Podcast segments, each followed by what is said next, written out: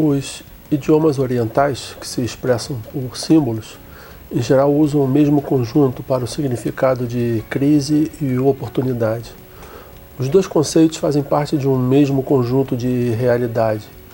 No contexto da espiritualidade cristã, nas crises estão a oportunidade de um salto de dimensão de vivência. E acompanhe até o final e saiba qual é a maior oportunidade que descobri ter nas crises é, é, me entregar a essa oportunidade que me permite ter uma esperança sólida, contagiante.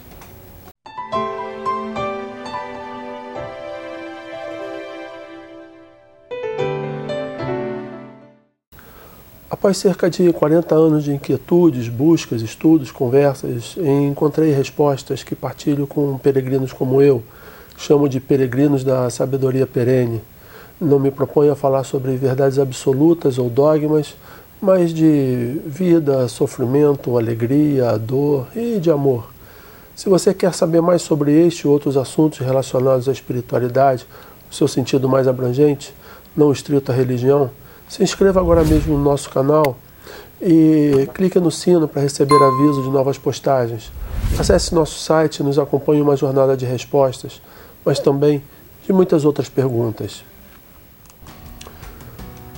Quando jovens, buscamos ter uma resposta para toda e cada pergunta. Entretanto, o que deveríamos aprender é que não saber e muitas vezes nem mesmo precisar saber é surpresa, uma maneira mais profunda de saber e um mergulho na mais profunda compaixão. Isso é certamente que os sábios dizem ser morte e porque eles falam sobre isso com tantas metáforas.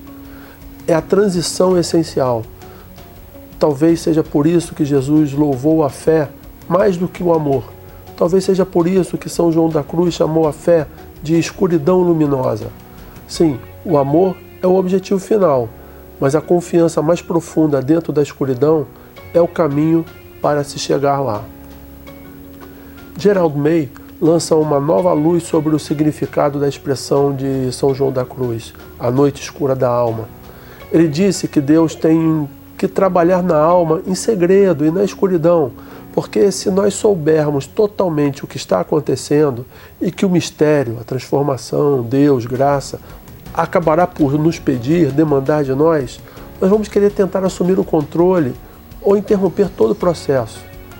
Ninguém supervisiona sua própria morte voluntariamente, mesmo quando é o falso eu que está morrendo. Deus desfaz nossas ilusões de modo sutil, quando não estamos assistindo, nem com o controle perfeito, dizem os sábios. Avançamos de maneira que nem compreendemos e através do funcionamento silencioso do tempo e da graça. Em outras palavras, o espírito desencadeia profunda ressonância e intimidade com o nosso espírito, pois o infinito divino, sim, evoca um sim cada vez mais profundo em nós. Parodiando o James Finley, o sábio não é alguém que diz: Olha o que eu fiz. Segundo Finley, o sábio é aquele que diz: Olha o que o amor me fez. Não há nada senão o amor íntimo de Deus se entregando como eu. Essa é a bênção da simplicidade, quando tudo em nós se dissolve em Deus e finalmente percebemos que já somos tão bonito quanto Deus é lindo, porque Deus deu a beleza infinita de si mesmo como quem nós somos.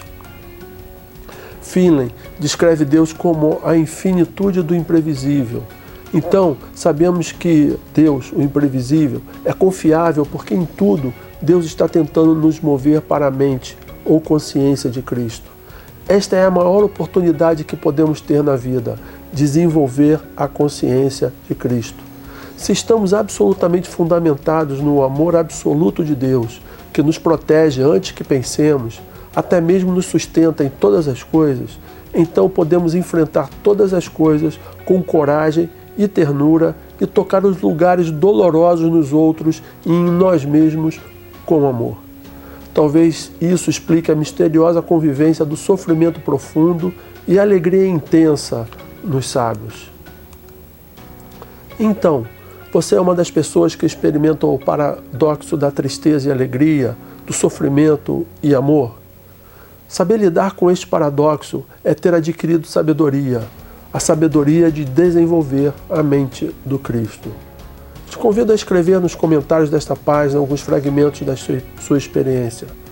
Aproveite, faça a tua inscrição no canal, clique no sino para receber avisos de novas postagens e acompanhe uma jornada de respostas, mas também de muitas outras perguntas.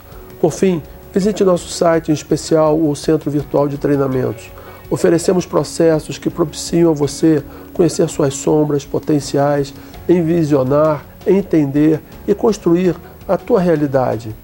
Se quiser expandir o assunto aqui apresentado, visite o site, conheça nossos textos e livros ou nos contate. A equipe da Enea Lume está disponível para te apoiar em processos de autoconhecimento, desapego, tomada de consciência. Conte conosco.